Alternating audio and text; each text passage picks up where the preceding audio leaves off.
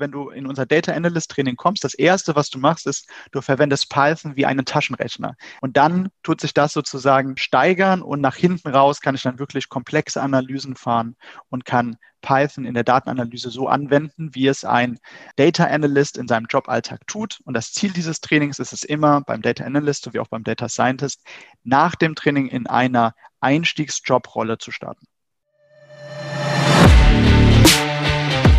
Diese Episode wird unterstützt von der IHK Nordwestfalen. Die Technologieregion Nordwestfalen vereint das nördliche Ruhrgebiet und das Münsterland. Eine einzigartige Kombination aus Hidden Champions, innovativen Hochschulen und Startup-Kultur, wo die Produkte und Geschäftsmodelle der Zukunft entstehen. Von Batterien, Wasserstoff, Cybersecurity bis hin zu künstlicher Intelligenz. Heute haben wir zu Gast Leo Marose von Stackfuel. Hallo Leo, guten Morgen. Guten Morgen, freut mich sehr hier zu sein. Ja, herzlich willkommen zum Datenbusiness Podcast. Wenn ich mir deinen Werdegang so anschaue, könnte man dich bezeichnen als Serial Entrepreneur. Und das Interessante ist, sehr gemischt von CrossFit bis hin zu jetzt, und das wird unser Kernthema heute sein, E-Learning im Bereich Data, Data Science, Datenanalyse. Wie passt das zusammen? Erzähl mal, das hört sich sehr spannend an. Ja, äh, lustig, dass du es nennst. Tatsächlich sehe ich eine starke Verbindung. Und zwar kommt beides eigentlich aus dem, ich sag mal, Informationsproduktumfeld. Also wir haben uns auch in dem ersten Business, äh, Boxbox.com, ein Online-Magazin für CrossFit, ähm, als Verleger gesehen und auch äh, im Online-Learning-Bereich, äh, wenn man auch sieht, wo sozusagen die Finanzierungen in dem Bereich herkommen und ähm, wo diese Unternehmen auch am Ende hinverkauft werden, ist das schon alles Medien- und Verlagsbusiness. Ähm, von daher würde ich sagen, es ist schon ähnlich. Also von daher, es gibt eine Verbindung. Okay. Und äh, was hast du vorher gemacht? Noch ein bisschen durch deinen Werdegang gegangen? Ja, klar, ich führe dich gerne mal ein bisschen durch. Also ich selber habe einen wirtschaftswissenschaftlichen Background, das heißt, ich habe in Wiesbaden äh, Finance studiert und hatte dann da wirklich ein einschneidendes Ergebnis. Und zwar bin ich, äh, Ereignis meine ich, ich bin ähm, nach Australien gegangen für ein Auslandssemester an die Bond University und ähm, ja, sollte dort eigentlich auch Finance studieren, aber es gab dann so ein paar Problemchen mit der Hochschule in der Heimat, die mir dann das, den einen oder anderen Kurs im Vorfeld schon angekündigt hatte, dass sie den nicht anerkennen.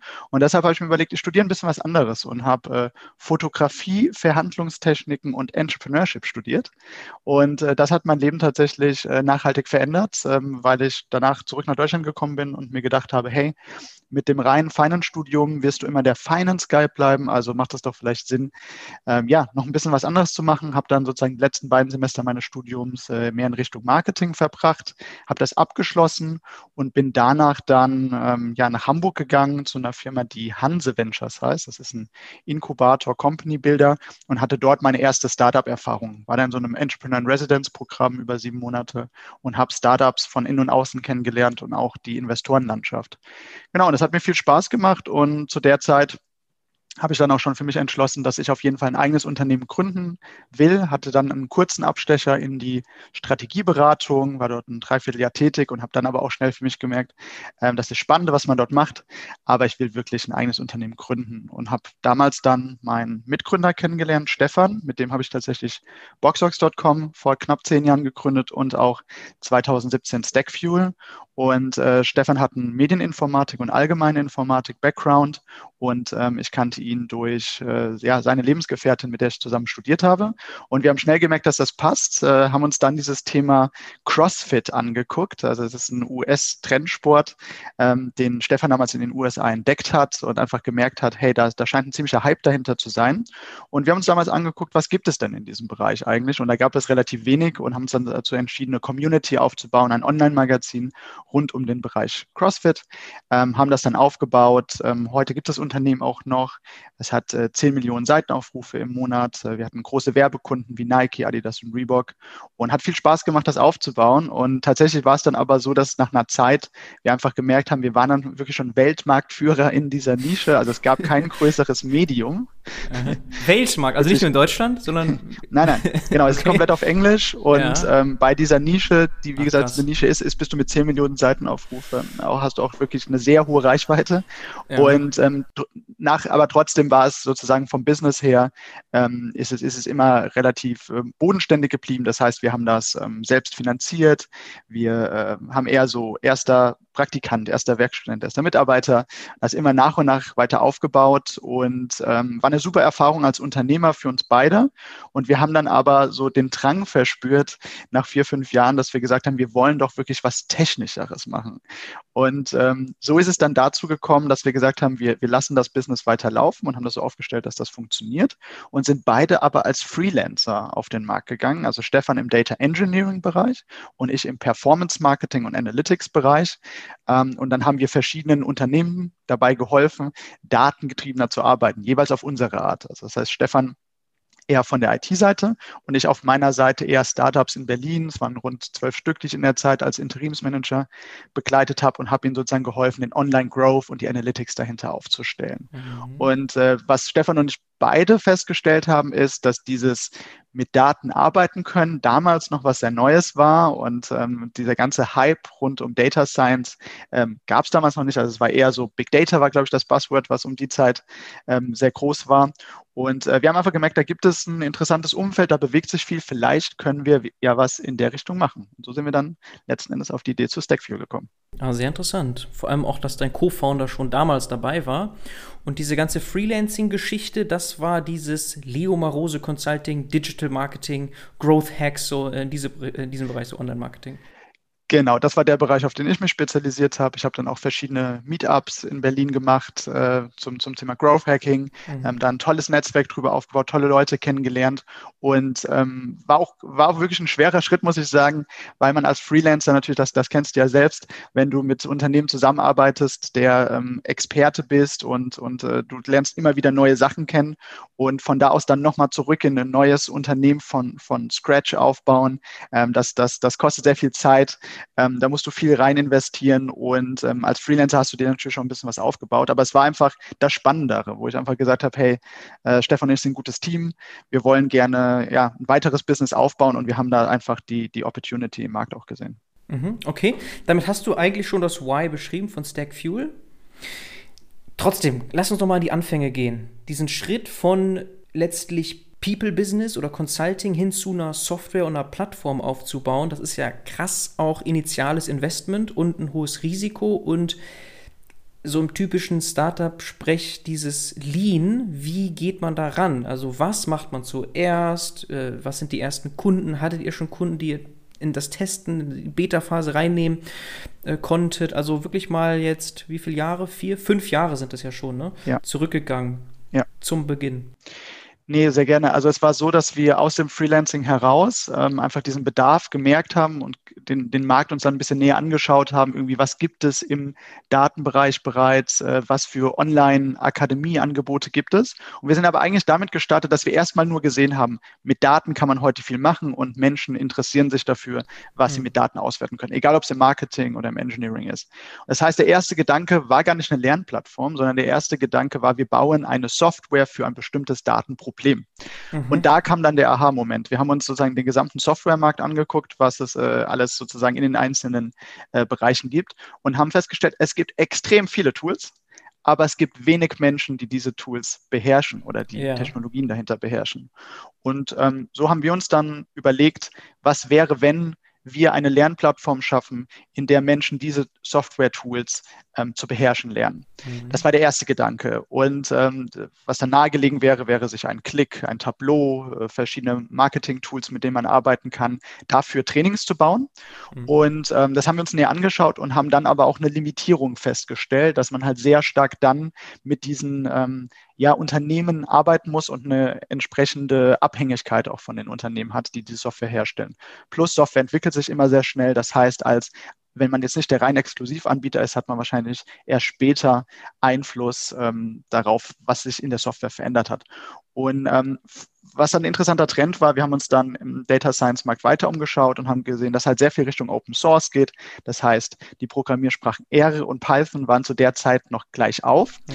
Und ähm, wir haben damals dann sehr viele Interviews geführt mit, ähm, ähnlich wie du es gerade machst, also wirklich mit Führungskräften aus dem Datenbereich und haben gefragt, was denkt ihr, wo geht's hin, wenn wir Trainingsprogramme machen sollten, ähm, wie würden die aussehen im besten Falle?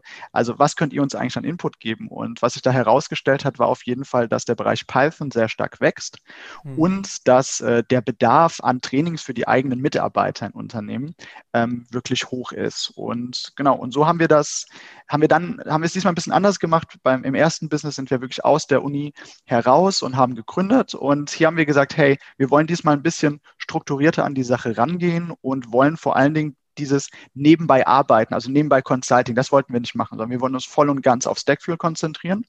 Und deswegen sind wir an die FU Berlin gegangen und haben dort das Exist Gründerstipendium uns noch geholt, ah, okay. weil das war das letzte, die, das letzte Jahr, in der wir da noch die Möglichkeit hatten, das zu tun und haben das dann auch getan und hatten auch einen super Support von der Hochschule, einen guten Mentor von, von der wissenschaftlichen Seite. Das Gründerzentrum hat uns dort unterstützt. Mhm. Und so ähm, ja, hatten wir dann ein Jahr Zeit wirklich zu forschen an dieser ganzen mhm. äh, Lösung, die wir bauen wollten und haben dann in diesem Jahr einen Prototypen entwickelt. Also das war im Jahr 2016.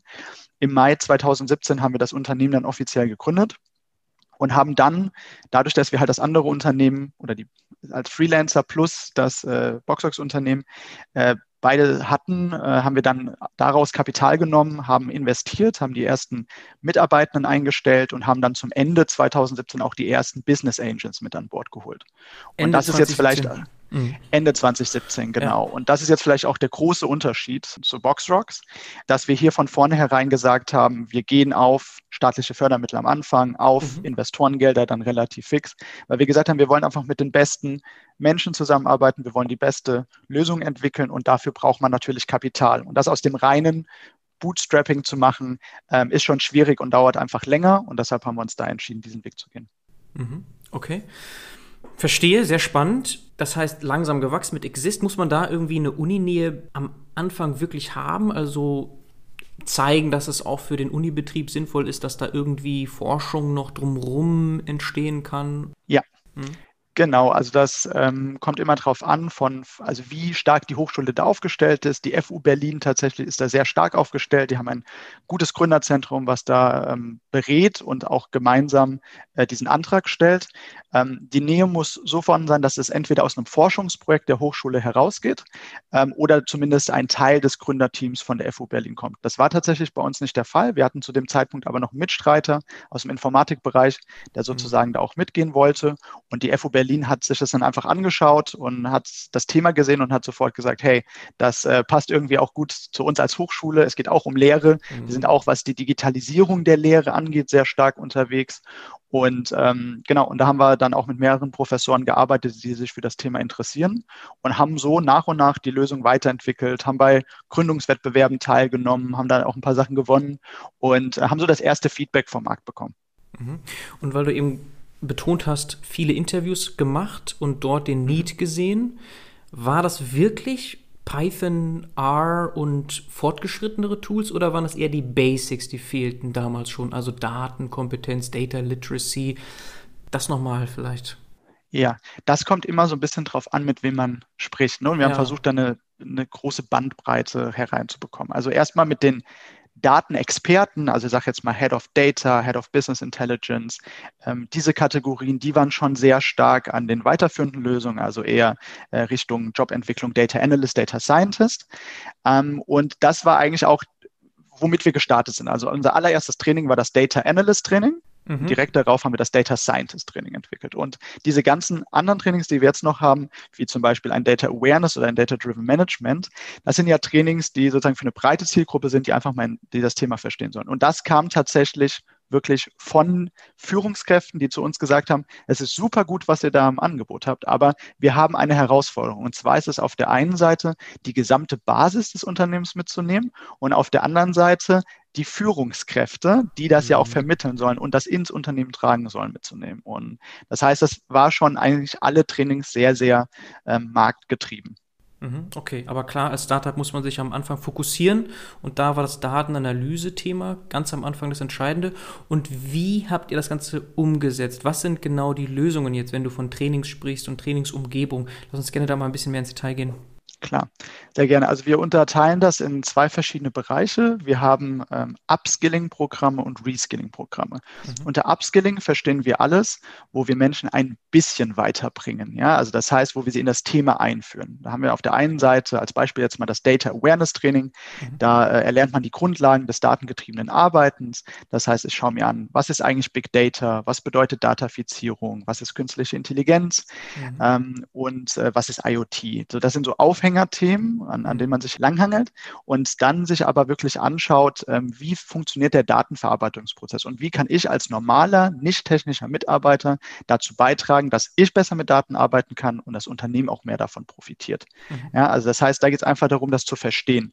Und wie machen wir das? Ähm, das ist in, in Form viel von auch Experteninterviews. Das heißt, da lernt man den Beruf des Data Scientist, des Data Analyst, des KI-Experten kennen, um einfach zu verstehen, was machen diese Personen in ihrem Alltag und wie kann ich als nicht technischer Mitarbeiter dazu beitragen. Und ein Skill, den glaube ich jeder in, in, in der sozusagen im Basiswissen mit dabei haben sollte, egal wie technisch sein Beruf heute ist, ist einfach mit Datenvisualisierung arbeiten zu können. Also das ist, wenn ich einfach Daten vorliegen habe, dass ich in der Lage bin, die so zu visualisieren, ähm, dass mein Gegenüber auf, auf Grundlage dieser Daten Entscheidungen treffen kann oder nachvollziehen kann, was ich ihm sagen will. Mhm. Und auf der anderen Seite, wenn mir jemand Daten vorlegt, eine Statistik, die ich irgendwie in einem Magazin lese oder die ich in der Präsentation sehe, dass ich die wirklich beurteilen kann.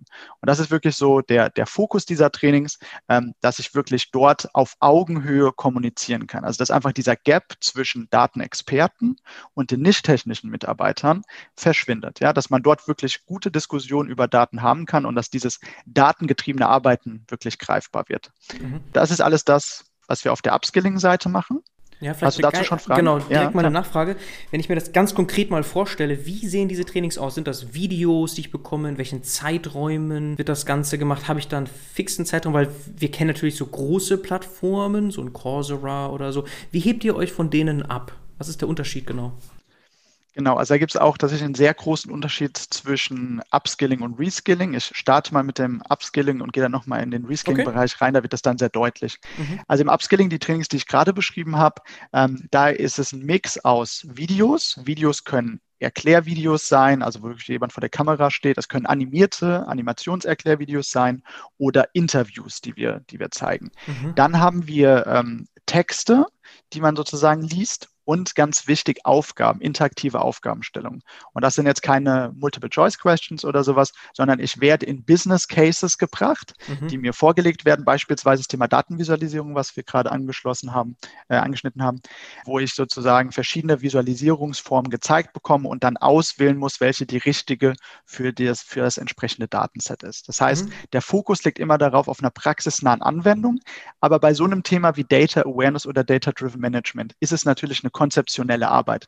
Das heißt, man, kann, man muss hier sehr viel über Theorieinhalte machen und wir versuchen hier so einen 60-40-Split zu haben, also 60 Prozent praxisnahe Anwendung durch Übungen, interaktive Übungen und 40 Prozent Theorieeinheiten. Und das verändert sich aber im Reskilling-Bereich dann enorm, weil da geht es ja wirklich darum, dass wir Menschen in neue Jobrollen entwickeln, also die des Data Analyst oder die des Data Scientist beispielsweise. Mhm. Und ähm, da ist es so, hier geht es ja darum, wir haben den Fokus immer auf der Programmiersprache Python und hier bringt es mir wenig, wenn ich mir die ganze Zeit Videos zu Python angucke, aber selber es nicht programmieren kann. Das heißt, hier liegt 90 Prozent des Trainings auf dem ähm, Coden und auf der praktischen Anwendung in unserem Data Lab und 10 Prozent entfällt auf die Theorie. Also das heißt dann wieder die gleichen Sachen wie im anderen Trainingsbereich, Texte, Videos und interaktive Quizzes. Mhm, mhm. Und genau. was bedeutet das interaktiv und Data Lab? Heißt das, ich logge mich bei euch ein, kriege Aufgaben und kann die lösen, kann das ausführen, das, was ich dort schreibe und bekomme Feedback? Korrekt. Also ich habe letzten Endes eine Notebook-Struktur, also sehr ähnlich wie Jupyter. Das mhm. heißt, ich kann hier ähm, bekomme sozusagen Aufgabenstellungen und du kannst es dir ein bisschen vorstellen wie so ein interaktives Programmierlernbuch. In einem mhm. Programmierlernbuch lerne ich ja auch erstmal Schritt für Schritt, wie ich eine ähm, Funktion programmiere, wie ich eine gewisse Applikation, wie ich da rangehe. Ne? Also sozusagen wirklich Schritt für Schritt. Und ähm, du musst dir vorstellen, wenn du dann in so ein Notebook von, von uns kommst, hast du ungefähr eine Bearbeitungszeit von 30 Minuten. Und ähm, in dieser Zeit lerne ich am Anfang erstmal Schritt für Schritt alles kennen und zum Ende kommt immer ein Projekt. Also dieses projektbasierte Lernen ist bei uns ganz wichtig. Das heißt, ähm, ich lerne Schritt für Schritt, wie es funktioniert und muss es dann in einem Projekt anwenden. Und so ein gesamter Flow, wie du ihn dir jetzt vorstellen kannst, ist, ähm, als Mitarbeiter, der jetzt bei uns ein Training macht, ähm, hat man ungefähr einen Arbeitsaufwand von sechs bis acht Stunden pro Woche. Also man macht dieses Training immer berufsbegleitend und jede Woche wird neuer Content freigeschaltet. Das heißt, jede Woche habe ich eine neue Aufgabe und arbeite immer wieder an neuen Projekten in meinen verschiedenen Kapiteln. Und das mhm. ganze Training geht ja über einen langen Zeitraum. Also das heißt, ich habe drei bis vier Monate Gesamttrainingszeit und am Ende des Trainings habe ich immer ein großes großes Projekt, an dem ich dann wirklich ein bis zwei Wochen arbeite. Und äh, da muss ich das ganze Wissen, was ich in den zehn, elf Wochen davor äh, mir angelernt habe, muss ich dann wirklich in diesem Projekt anwenden. Das heißt, für uns ist immer entscheidend, dass die Person nicht nur Theorien lernt und äh, voneinander losgelöste Sachen, sondern mhm. wirklich von, von ganz vorne anfängt. Also ich sage jetzt ein Beispiel, wenn du in unser Data Analyst Training kommst, das erste, was du machst, ist, du verwendest Python wie einen Taschenrechner. Also das Simpleste, was du machen kannst, das versteht jeder. Und dann tut sich das sozusagen äh, steigern und nach hinten raus kann ich dann wirklich komplexe Analysen fahren und kann Python in der Datenanalyse so anwenden, wie es ein ähm, Data Analyst in seinem Joballtag tut. Und das Ziel dieses Trainings ist es immer beim Data Analyst sowie auch beim Data Scientist, nach dem Training in einer Einstiegsjobrolle zu starten. Okay. Für das Reskilling, ne? das über mehrere Monate geht, genau. drei, vier Monate. Genau. Und Upskilling, über was für Zeiträume sprechen wir da?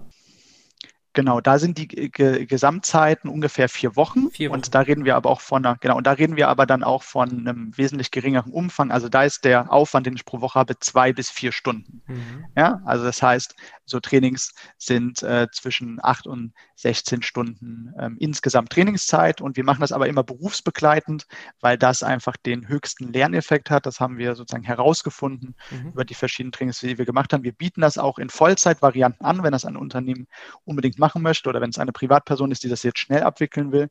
Aber es macht schon sehr viel, Star äh, sehr viel Sinn, das wirklich ähm, über einen längeren Zeitraum anzuwenden, weil man dann ähm, trotzdem noch in seinem Job weiterarbeitet und schon sehr viele Learnings hat und das nebenbei einfach mal immer wieder anwendet. Mhm, also da gibt es Synergien, ne? Also von dem einen zum anderen kannst du in die Praxis reinbringen. Plus viele Arbeitgeber sehen das, glaube ich, nicht so gerne, wenn jetzt Mitarbeiter länger ausfallen. Also das kannst du auch dann besser verkaufen vielleicht. Ja, genau. So auf der Metaebene zu sagen, so, jetzt kannst du sozusagen Upskilling machen oder Reskilling und trotzdem noch deine Arbeit erledigen genau, das ist ein Riesenpunkt für, für Arbeitgeber und ähm, es hat aber auch wirklich einen Riesenvorteil für Arbeitnehmer, weil sie wirklich in ihren Projekten sind. Sie lernen währenddessen und sie lernen nicht nur für diese eine große Abschlussprüfung, wie man es vielleicht aus der Universität kennt, wo man sich ganz mhm. schnell ganz viel Wissen aneignet.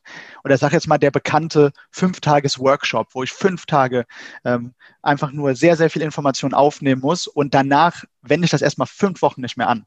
So, und dann ähm, merke ich schon wieder, oh, ich habe viele Sachen vergessen. Und das passiert halt bei einem berufsbegleitenden Training eher selten, weil ich wirklich jede Woche neu gefordert werde. Mhm. Ja. Also wir verstehen, dass anscheinend dieses Interaktive entscheidend ist bei euch. Ne? Das ist äh, quasi USP. Wenn ich das vergleiche mit anderen Angeboten, dann fehlt das oft. Und auch das sind Gründe, warum viele Leute abbrechen, das nicht wirklich verfolgen, weil sie die Relevanz einfach nicht dabei sehen. Und Theorie ist ja schön und gut, aber vergisst man auch schnell oder kann man dann doch nicht in die Praxis überführen. Wie habt ihr eigentlich das aufgebaut? Also ihr beiden als Mitgründer ursprünglich wart ja gar nicht Datenanalysten, also klar, ihr habt viel mit Daten gemacht, hast du schon erklärt, mhm. aber trotzdem, wenn man so ein Training macht und auch jetzt die anderen, die du erwähnt hast, wie kommt ihr zu den Inhalten? Also wenn du sagst Taschenrechner am Anfang, wer denkt sich das aus? Ja, da haben wir ein ganz tolles Team aufgebaut. Also ganz am Anfang war es so, dass äh, Stefan und ich, wie gesagt, sehr viele Interviews geführt haben. Ähm, wir haben dann die ersten Kollegen auch eingestellt und haben die Curricula gemeinsam mit der Industrie entwickelt. Also mit den Personen, die wir ähm, interviewt haben, haben wir gefragt, hey, wäre das ein Thema, was du spannend findest? Ähm, haben uns angeschaut, was der aktuelle Stand der Wissenschaft ist. Also er war sehr viel explorativ. Mhm. Ähm, heute ist das anders. Heute haben wir ein knapp zehnköpfiges Data Science Team und dieses Data Science Team entwickelt den Content und gibt gibt auch mhm. während dem Training Mentoring. Also das heißt, man hat bei uns die Möglichkeit, während dem Training ähm, auf unser Team zurückzugreifen, per Forum, per E-Mail oder auch per Telefon und bekommt direkt Support. Und das ist ein ganz schöner Mix. Und so ist, und das sind die beiden Aufgaben von dem Data Science Team. Auf der einen Seite neuen Content entwickeln, neue Trainings entwickeln, bestehenden Content aktuell halten, verbessern, äh, weiterentwickeln und ähm, auf der dritten Seite dann wirklich das Thema ähm, ja, Mitarbeitenden beziehungsweise Teilnehmenden in unserem Training dabei helfen, dieses Training ähm, ja, erfolgreich abzuschließen. Und die Trainingsentwicklung ist wie folgt, also die ist immer sehr marktgetrieben. Das heißt, äh, auf Quartalsebene schauen wir uns wirklich an, ist das, was wir in den Trainings haben, ist das noch aktuell? Haben wir äh, Feedback bekommen von Teilnehmenden, dass irgendwas vielleicht nicht mehr aktuell ist oder dass wir irgendwas verbessern sollen, dann wird das entsprechend angepasst. Und neue Entwicklungen, die tun wir tatsächlich mit unseren Kunden ähm, gemeinsam planen. Also das heißt, wir haben ja große Unternehmen, die mit uns arbeiten, wie ein Daimler, eine Telefonica, eine Vodafone, ähm, aber auch ein Axel Springer oder ein Merck, also aus ganz vielen verschiedenen Industrien äh, quer durch äh, Deutschland, Österreich und die Schweiz arbeiten wir zusammen und überall dort haben wir mittlerweile sehr gute Ansprechpartner in den Datenabteilungen, aber auch in den Learning- und Development-Abteilungen. Mhm. Und immer wenn uns eine Idee kommt, die wir entwickeln wollen, dann gehen wir in Sparring mit diesen Personen. Auf der anderen Seite bekommen wir natürlich auch sehr schnell mit, wo drückt denn der Schuh?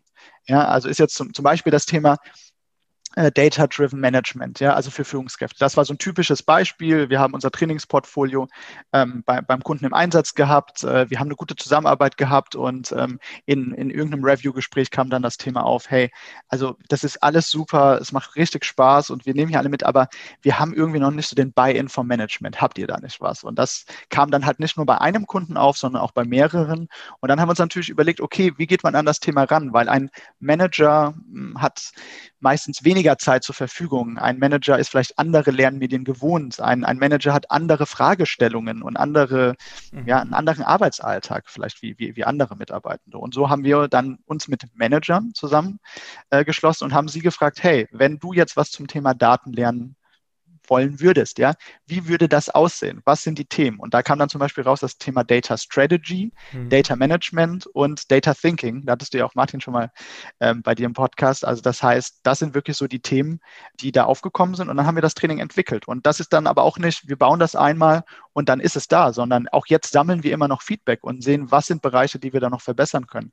Was sind Bereiche, die total interessieren. Ich vielleicht noch ein weiteres Beispiel zu nennen, das Thema Datenethik kam in letzter Zeit sehr oft hm. auf. Ja, also mhm. wie geht man damit um? Und dann schauen wir uns halt an, ist das was, ähm, wo wir vielleicht einfach nur mal ein, ein, ein Video zu machen oder einen, Blogbeitrag oder irgendwas, was wir irgendwie teilen können, weil es vielleicht nicht so groß ist? Oder ist es wirklich was, wo wir sagen, hey, das ist als Training wirklich sinnvoll für eine größere Zielgruppe und dann bauen wir das auch. Okay, verstehe. Also von bestehenden Kunden, aber auch potenziellen Kunden holt ihr Feedback ein und baut das dann entsprechend und ihr habt ein Team, Data Scientist 10 hast du gesagt, einen signifikanten Teil eures Teams sind also selber Data Professionals, die eben den Content cool. machen. Äh, wenn wir schon bei Team sind, wie viel seid ihr jetzt? 29. Äh, 29, ah, okay. 29. Ja. Und äh, sucht ihr noch und wenn ja, wen? Ja, tatsächlich. Also wir suchen gerade an allen Ecken und Enden. Ähm, wir, genau, Data Science Team ist, ist immer was, wo wir, wo wir nach spannenden Talenten suchen. Ähm, besonders, weil wir versuchen uns dort sehr divers aufzustellen. Also wirklich aus verschiedenen Fachrichtungen, äh, verschiedene Persönlichkeiten, die verschiedene Erfahrungen mit reinbringen, weil wir einfach gemerkt haben, dass das sehr viel Sinn macht. Äh, wir suchen aber wirklich in allen Bereichen. Wir sind auch gerade dabei, ähm, uns den ganzen Finanzierungsmarkt anzugucken. Also sind in, äh, in der Absprache mit äh, neuen Investoren auch an der Stelle und äh, werden dieses Jahr sehr stark wachsen. Und von daher suchen wir wirklich im Vertrieb, im Marketing, im HR, im Data Science, im Development, also eigentlich in allen Bereichen ähm, suchen wir junge und motivierte Talente und ähm, ja, freuen uns da auf jeden Fall, ähm, neue Leute kennenzulernen. Okay, sehr spannend. Also wahrscheinlich auch Corona-bedingt nochmal ein Push bei euch. Können wir gleich noch äh, dazu kommen. Mhm. Äh, sehr spannend. 29 Leute und ähm, hoffentlich bald mehr. Und ihr seid auf der Suche nach Investoren. Zu dem Thema noch, du hattest gesagt, ihr hattet Business Angels schon Ende 2017. So eine Art Pre-Seed und dann mhm. vielleicht noch ein Seed und dann war es das? Und ihr werdet jetzt eine Series A machen oder wo steht ihr da? Ja, genau. Das ist, das hast du schon perfekt zusammengefasst. Also tatsächlich ist es so, dass wir am Anfang ähm, selber die Finanzierung angestoßen haben. Wir haben auch selber als Gründer immer, immer wieder nachinvestiert, mhm. ähm, wenn, es, äh, wenn es Investitionsrunden gab. Aber genau, wir sind den klassischen Business Angel Weg gegangen und haben dort äh, ja, spannende Persönlichkeiten einfach reingeholt. Auch hier wieder versucht, uns divers aufzustellen. Also reine professionelle Business Angels, äh, wie, wie zum Beispiel Matthias Helfrich, der, der äh, ehemaliger CFO ist und dann einen spannenden Background mit reinbringt. Wir haben aber auch einen Philipp Glöckner, der im Marketingbereich sehr aktiv ist, der also aus mhm. der Rocket Internet, äh, Rocket Internet und KKA-Welt kommt. Ähm, aber auch zum Beispiel ein Dr. Felix Brosius, der Statistikbuchautor ist und früher mal CMO von Parship war. Also ganz verschiedene Leute haben wir damit reingeholt, die irgendwie eine Schnittmenge hatten. Und zwar war das das Thema Technologie und Lernen. Das war der Bereich, den sie total interessiert hat. Und ähm, genau, und so haben wir Business Angels an Bord geholt ähm, in verschiedenen Runden. Wir haben das jetzt nicht so klassisch gemacht mit einer Pre-Seed, äh, einer Seed, einer Late-Seed, sondern wir haben das ähm, sagen wir, graduell weiter ausgebaut und ähm, genau haben bis heute da jetzt einige Business Angels an Bord und sind jetzt im nächsten Schritt wirklich einen institutionellen Investor oder mehrere davon an Bord zu holen, um da einfach den nächsten Schritt zu gehen. Und da ist, kommt jetzt vielleicht die Frage auf, was sind denn die nächsten Schritte oder warum braucht man das an der Stelle? Ist einfach, dass ähm, die Möglichkeit, jetzt hier im Markt äh, sehr aktiv zu sein, das weiter auszubauen, schneller zu wachsen, mehr Trainings herauszubringen, ähm, schneller mehr Kunden zu erreichen, ähm, das damit, das ergibt sozusagen die Möglichkeit, wenn man da jetzt nochmal Investoren frühzeitig auch wieder an Bord holt. Ja, ich kann mir auch vorstellen, dass mit so einer Plattform ihr sehr spezielle Trainings auch anbieten könnt, mit dem interaktiven, so Richtung Machine Learning, Engineering, also wirklich so in diese Nischen reingehen, die jetzt gerade gehypt werden. Ne? Aber das kannst du vielleicht nochmal ganz am Ende sagen, wohin die Reise geht. Ich würde gerne nochmal zwei Fragen, Anschlussfragen anbringen zu dem, was du eben gesagt hast. Feedback und so weiter. Das heißt ja, dass bei euch, während ihr diese Trainings umsetzt und so weiter, Daten auch anfallen ihr werdet doch nicht nur das manuell adjustieren, sondern irgendwie ja sehen, wie gut kommen Trainings an und äh, ne? das, das ist doch naheliegend dann mit den Data Scientists das auch zu verwerten für das Weitere. Macht ihr das? Ja, absolut. Das machen wir. Das machen wir anonymisiert. Mhm. Aber wir haben sozusagen, also es gibt einen wichtigen Grundsatz, den man, den man verstehen muss und der besonders in Deutschland sehr wichtig ist. Und zwar, ähm, es geht ja hier um mitarbeitenden Daten, Lerndaten. Die können mhm. wir für Learning Analytics verwenden, ja, um zu sehen, hey, ähm, X Personen haben hier einen Fehler gemacht, Y Personen haben hier Support angefordert. Ne? Das, sage ich mal, fällt unter Learning Analytics mhm. und das hilft uns enorm weiter. Wir evaluieren auch jedes Training, also das heißt, wir haben eine Zwischenevaluation und eine Endevaluation, wo wir wirklich auch qualitatives und quantitatives Feedback zu den einzelnen Trainingslektionen bekommen. Mhm. Aber was ganz wichtig ist zu trennen, ist, ähm, es gibt ja noch das Unternehmen, das diese Trainings meistens bezahlt. Und jetzt wäre erstmal naheliegend, dass das Unternehmen so ein Dashboard hat und da sieht es so, welcher Mitarbeiter wie gut ist und wie viele Fehler er macht und er alle diese Informationen bekommt. Und das geht natürlich nicht. Ja, okay. Also das ist, ähm, das, das, das ist in Amerika tatsächlich ähm, öfter der Fall. Also gibt es viele Plattformen, die auch dediziert solche Management-Dashboards ähm, anbieten. Bei uns ist es so, dass in der Regel die Unternehmen, also das Default-Setup ist, äh, sie bekommen mitgeteilt, hat ein hat eine Person das Training erfolgreich abgeschlossen und hat er am Ende das Zertifikat bekommen. So, das ist, das ist die Information, die wir überliefern dürfen. Und ähm, alles, was dazwischen passiert, kommt dann auf die Abmachung zwischen dem Unternehmen und den Mitarbeitenden an. Also das sind dann auch Betriebsratsthemen, Datensicherheitsthemen, ähm, die wir auch alle adressieren. Und das ist auch so ein Grund, warum Unternehmen sehr gerne mit uns zusammenarbeiten, weil wir da immer einen ganzheitlichen Approach haben. Das heißt, wir arbeiten mit der Learning und Development Abteilung sehr nah zusammen und verstehen erstmal, was ist hier das Grundsetup? Was wollt ihr damit erreichen? Wie sind Mitarbeiter an der Stelle eingebunden? Verstehen das komplett. Das ist auch ein bisschen längerer Prozess, bis man da erstmal in die Zusammenarbeit kommt. Und wenn es dann startet, hat man einfach einen Rhythmus, ähm, in dem beide Seiten zufrieden sind. Und im Vordergrund steht natürlich immer der Teilnehmende oder die Teilnehmende, die äh, durch das Training läuft. Aber am Ende muss natürlich auch die Partei, die es bezahlt, meist der Arbeitgeber, irgendeine Form von Message zurückbekommen. Hat, hat das die Person jetzt weitergebracht, etc. Das heißt, wir versuchen durch unsere Evaluation da sehr viel zu erheben und das dann auch ähm, an den, an den ähm, Arbeitgeber weiterzugeben, was sozusagen die Qualität des Trainings angeht, aber jetzt nicht, was den einzelnen Mitarbeiter angeht. Mhm. Und ähm, so gucken wir uns dann zum Beispiel auch Kohorten an. Ja? Also sagen wir mal, es startet jemand ähm, irgendwie 100 Teilnehmende von Firma A starten im Halbjahr 1 von 2021 und dann schauen wir uns im Halbjahr 2 nochmal an, wie waren eigentlich die Personen, die da gestartet sind, gibt es dort irgendwelche Unterschiede, gibt es irgendwelche Learnings, gibt es bestimmte Zielgruppen im Unternehmen, die schneller vorankommen, die schlechter vorankommen. Das schauen wir uns alles an und tun das natürlich auch mit in unsere äh, Trainingsevaluation mit reinnehmen. Aber was immer ganz wichtig ist, ist wirklich so dieses, diese individuelle Betrachtung des Teilnehmenden. Da haben wir auch das Vertrauen der Teilnehmenden, dass wir ähm, auf sie zugehen können, wenn wir merken, dass es irgendwo klemmt. Und das ist vielleicht auch nochmal ein, ein großer Unterschied zu anderen Trainingsplattformen. Wir haben ein sogenanntes Training Operations Team und dieses Training Operations Team, das versucht den Teilnehmenden so gut wie möglich durch das Training zu bringen. Das heißt, auch wenn wir sehen, hey, da macht jemand besonders viele Fehler, da kommt jemand jemand nicht weiter, da hat sich lange jemand nicht mehr eingeloggt, dann können wir mit dieser Person in Kontakt kommen, haben so das Einverständnis von dem Teilnehmenden, um ihn mhm. an der Stelle zu unterstützen. Mhm. Und das ist natürlich ein, ein, toller Service. Ich weiß nicht, wie viele Online-Trainings du schon gemacht hast, aber normalerweise ist die Completion Rate von so Online-Trainings mhm. sehr niedrig. Und das ist auch ein großes ja. Vorurteil Total. im deutschen Markt, ne, dass man sagt so, ja, dann kaufe ich das Training, aber es macht ja keiner. Mhm. Und bei uns ist tatsächlich so, dass 90 Prozent der Personen, die ein Training starten, das auch beenden. Wow, 90 Prozent. Mhm. Mhm. Genau. Das ist echt heftig, und das ist dann, das ist dann halt auch wirklich wichtig ähm, für die Unternehmen. Mhm. Und ich ähm, glaube, wir finden einen guten Mix, was sozusagen für die Teilnehmer und, wie, und fürs Unternehmen Sinn macht. Mhm. Jetzt muss man natürlich sagen, dass das ein anderes Pricing ist. Ne? Also wenn ich ein Training bei euch starte, dann sind das schon so roundabout 1000 Euro plus. Und das äh, will ich dann ja auch nicht rausschmeißen, das Geld. nee, genau, das ist korrekt. Also das ist auch einfach das, Ver das Versprechen, was wir geben. Also das heißt, wenn man bei uns investiert als Unternehmen, dann ähm, ist unser Versprechen, ihr sendet uns den Vornamen, den Nachnamen und die ja. E-Mail-Adresse und ab ja. da kümmern wir uns um alles und ihr bekommt am Ende jemand, der das Training abschließt. Ja. Und vielleicht auch um zu sagen, warum gibt es denn trotzdem noch 10 Prozent, die das Training nicht abschließen, ist vielleicht ganz interessant. Ja. Und zwar ist das, ähm, weil zum Beispiel ein dringendes Projekt reingekommen ist, irgendeine Arbeitsspitze passiert ist oder weil okay. privat was passiert ist oder was auch immer.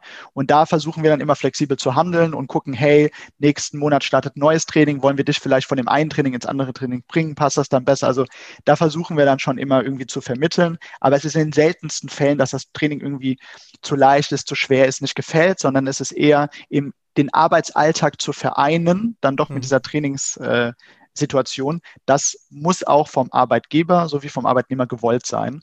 Und äh, manchmal gibt es am Anfang noch, noch Schwierigkeiten.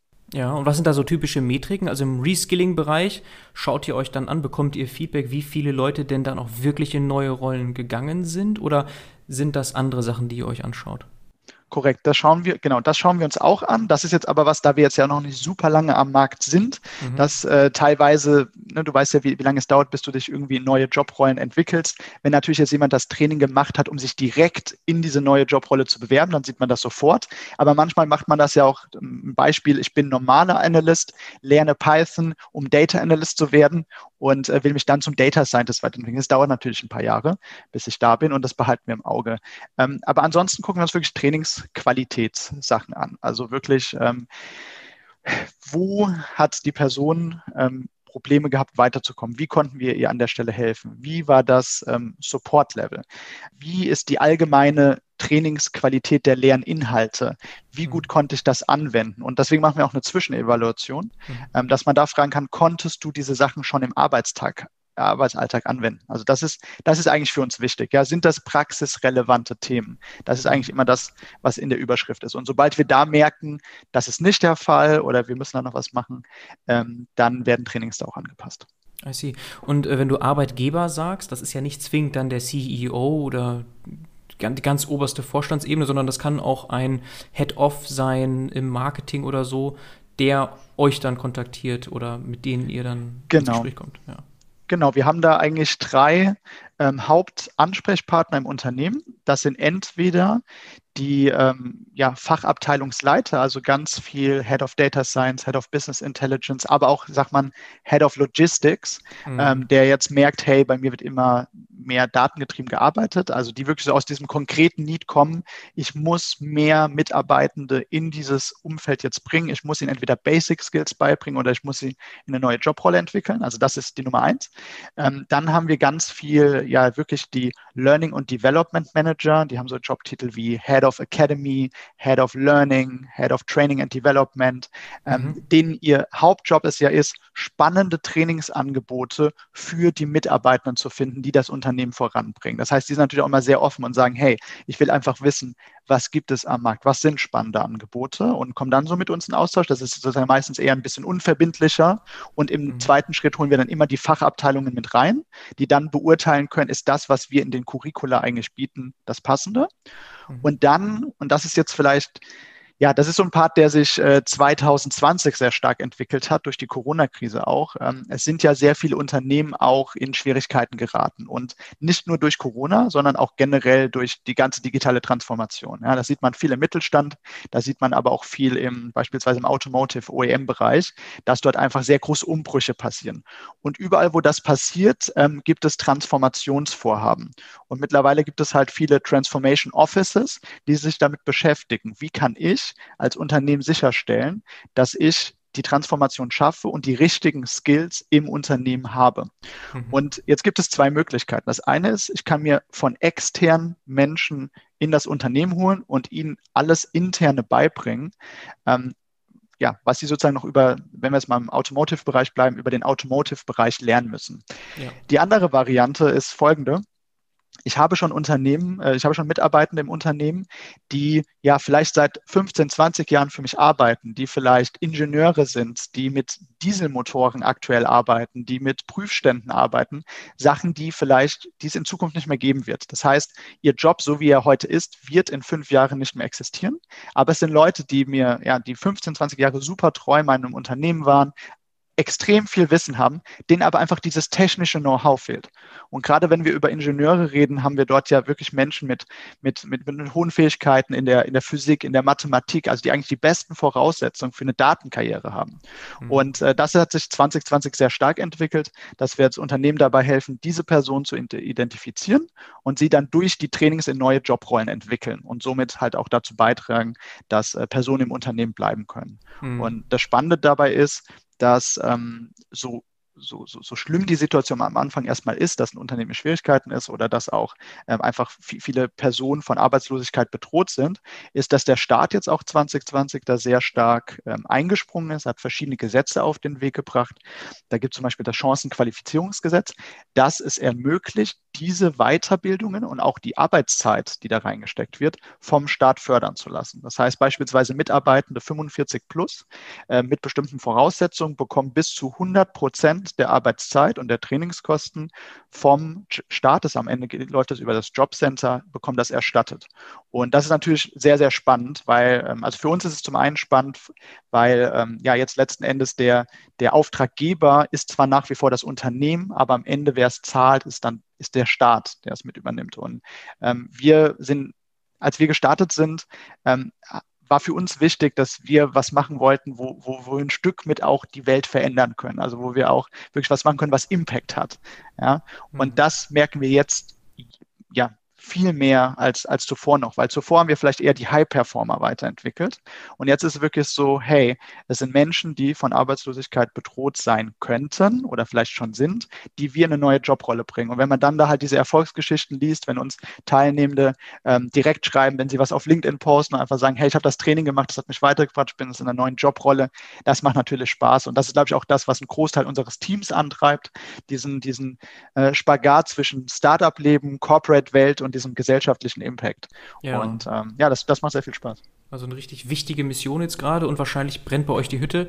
Mit Corona, klar, alles di wird digitalisiert, äh, digitales Lernen spielt eine riesige Rolle, das hören wir alle und können wir uns sehr gut denken. Und zwischen den Zeilen hören wir das ja bei dir auch heraus, diese Themen Förderung und Transformation. Ist das wirklich eine krasse Explosion bei euch gewesen oder war das auch erstmal ein Schocker, als es mit Corona losging? Oder war sofort klar, okay, das wird jetzt ein krasses Jahr für uns?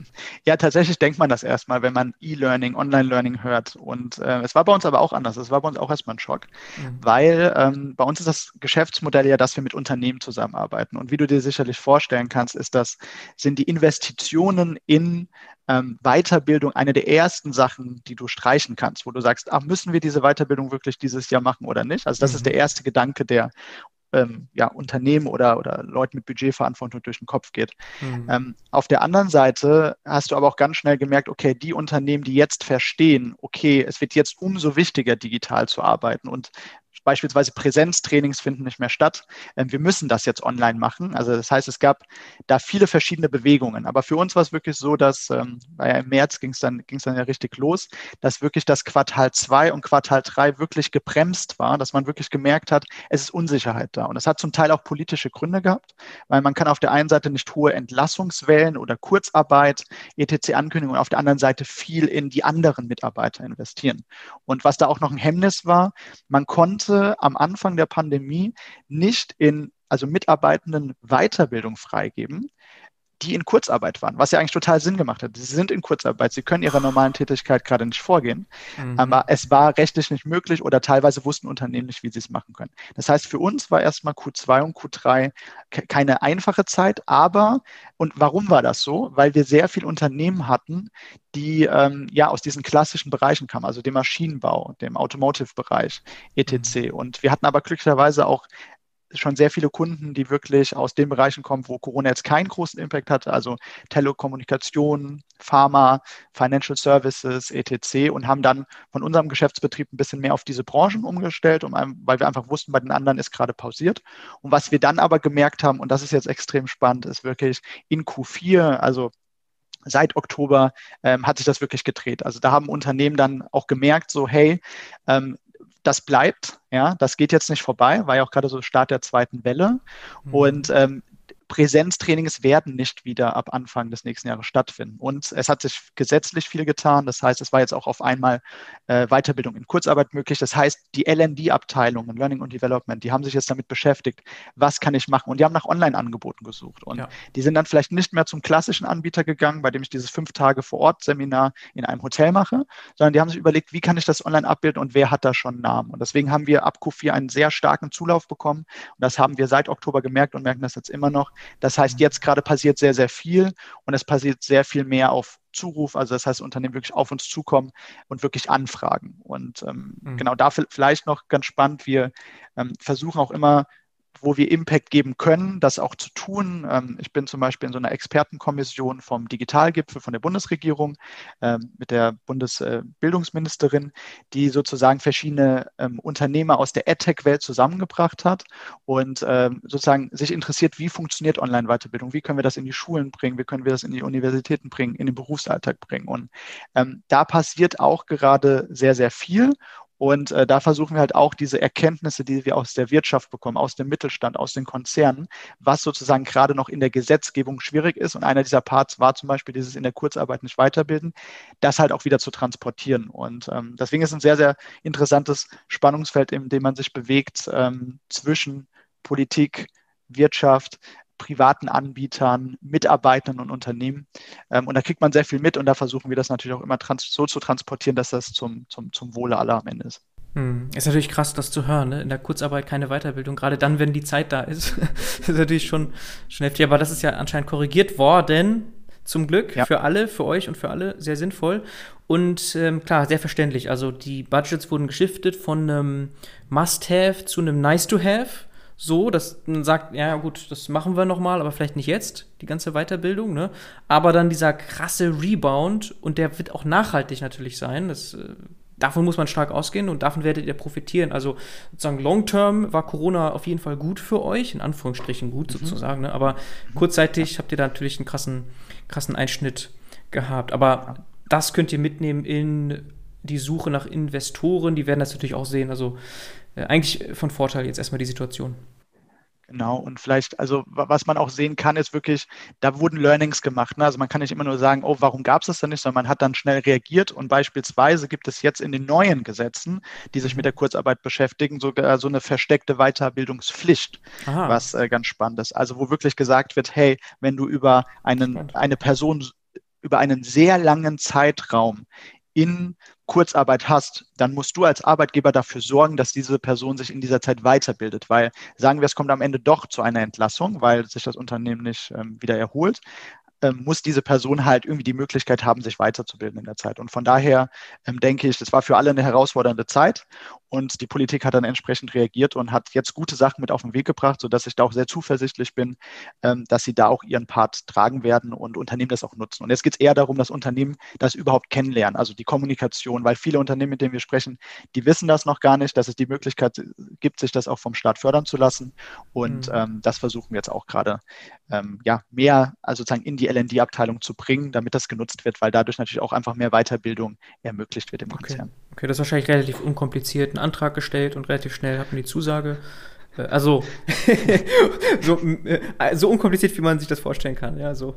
Es geht nicht genau. von heute also auf morgen. Mit, genau. Ja. Mit, mit, ein bisschen Hilfestellung ist es auf ja. jeden Fall, es ist kein Riesenantrag, es ist kein EU-Fördermittel oder sowas, sondern ja. es ist schon, es ist relativ einfach, aber Bürokratie ist ja manchmal nicht, nicht ganz so einfach zu durchblicken und ein paar Schritte sind da schon noch nötig, aber es macht auch Sinn, damit einfach die richtigen Sachen daran auch am Ende gefördert werden. Ja. Reden wir eigentlich 100% über B2B oder gibt es auch Leute, die sich bei euch einfach mal so anmelden und dann lernen? Genau, also wir hatten in, in den letzten zwei Jahren tatsächlich ähm, ja, 92 Prozent unseres Geschäftes B2B und 8 mhm. Prozent mhm. B2C. Also das heißt, ähm, über verschiedene, wir haben mal Kooperationen, wir haben Kampagnen gemacht, wir haben auch, ähm, machen ab und zu mal Stipendien. Das ist was Neues, was wir jetzt auch machen, wo wir Leute sozusagen diese Trainings umsonst geben und sie da, da reinbringen. Das dann eher auf dem B2C-Umfeld. Ähm, aber das hat sich 2020 dann auch ähm, ein bisschen gedreht. Also das heißt, es kamen jetzt mehr Leute, die dann in Arbeitslosigkeit waren waren oder die gemerkt haben, hey, ich habe hier vielleicht eine Gefahr, erwartet. dass mein Job weggeht, ja.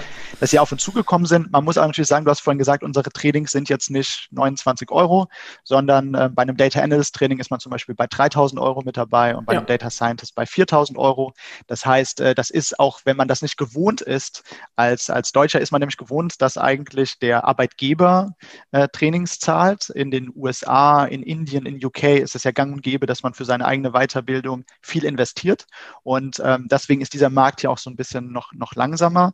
Aber ich glaube, und, und das ist jetzt so die Entwicklung für uns, wir haben gemerkt, das ist kein Markt, ähm, in dem super viele Menschen diese, diese, diese, Beträge sofort in die Hand nehmen werden, sondern der Hebel ist ja wirklich jetzt ähm, diese, diese geförderte Weiterbildung. Weil hier habe ich jetzt halt die Möglichkeit, egal ob ich mein Job gerade bedroht ist oder ob ich mich weiterentwickeln will, ich habe wirklich, wenn ich mich informiere, oftmals die Möglichkeit, mir diese Weiterbildung fördern zu lassen. Und ähm, das passiert viel und wir sind da, ähm, wir haben uns dazu zertifizieren lassen, aber man braucht eine gewisse Zertifizierung, damit man das als Anbieter anbieten darf. Das heißt, da gibt es einen Qualitätscheck, ähm, tut das wirklich wirklich jemanden auf dem Arbeitsmarkt weiterbringen? Ähm, gibt es danach die Möglichkeit, schneller in einen Job zu bringen? Das wurde uns bestätigt. Dieses Zertifikat haben wir zum Ende des Jahres erlangt und sind jetzt im Januar gestartet. Und ich kann schon sagen, dass sich äh, allein der Januar schon, schon sehr gut entwickelt hat, was dieses neue Geschäftsfeld angeht. Sehr cool. Und das ganze Marketing wird entsprechend ausgerichtet. Kommen die Data Scientists bei euch auch dort ins Spiel? Im Marketing? Also das eigene, ja, also dass ihr selbst eure Prozesse mit den Data Scientists, die ihr habt, optimiert? Ja, also tatsächlich ist es so, wir haben ähm, wir haben uns am Anfang sehr stark, also wir sind sehr tech-getrieben gestartet. Also war ein Großteil der Zeit waren 80 Prozent Data Science bei uns. Und es gab nur so einen kleinen Vertriebs- und Marketing-Part.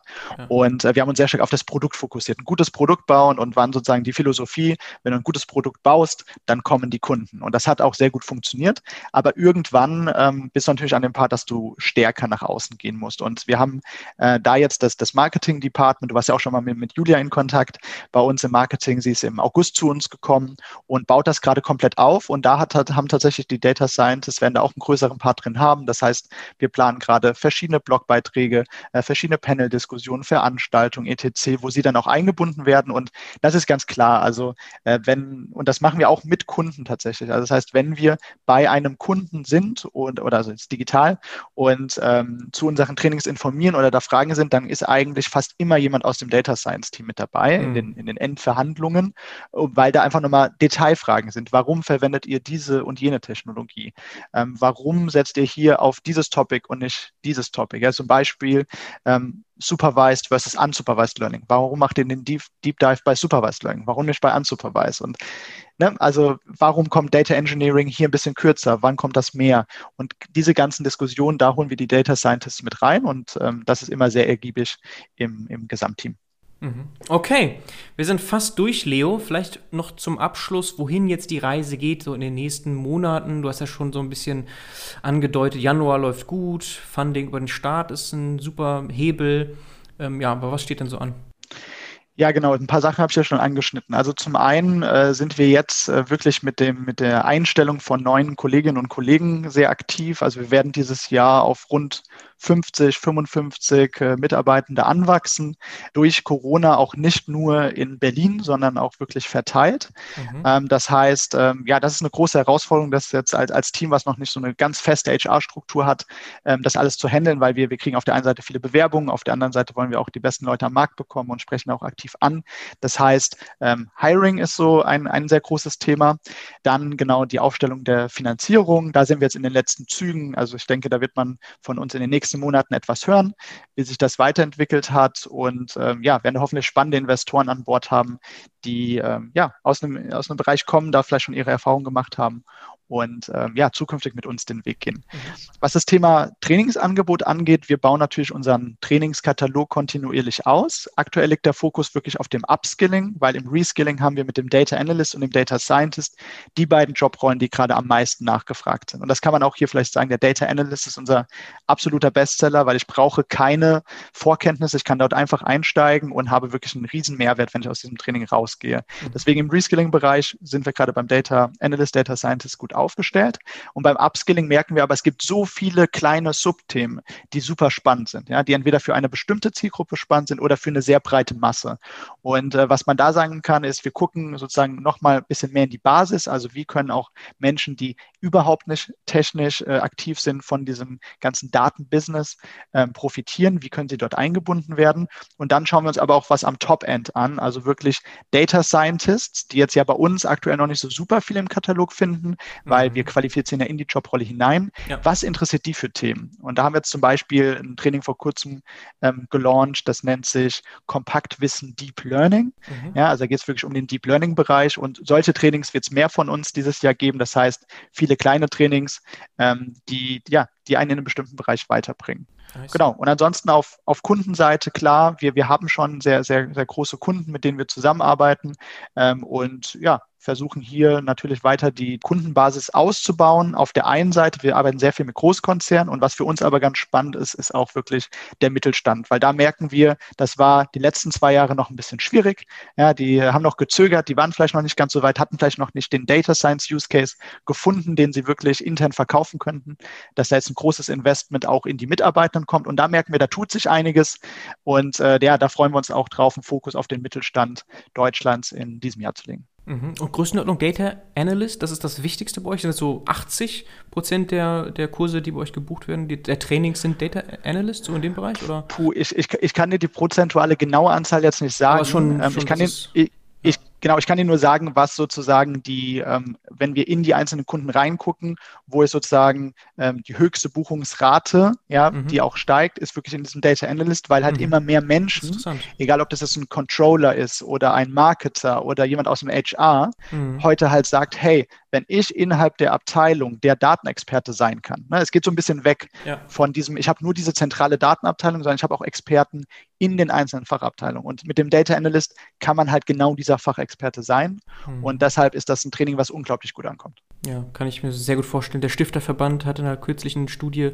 herausgebracht, eine Million Leute fehlen, die Datenanalyse-Skills haben und die kriegst du halt nicht von draußen, weil so viele Leute gibt es gar nicht, die du extern reinholen kannst. Du hast ja das Thema eben gebracht, intern Domänenwissen versus extern und Datenwissen reinbringen. Da macht es wirklich mehr Sinn, dann intern zu suchen und die zu upskillen. Ne?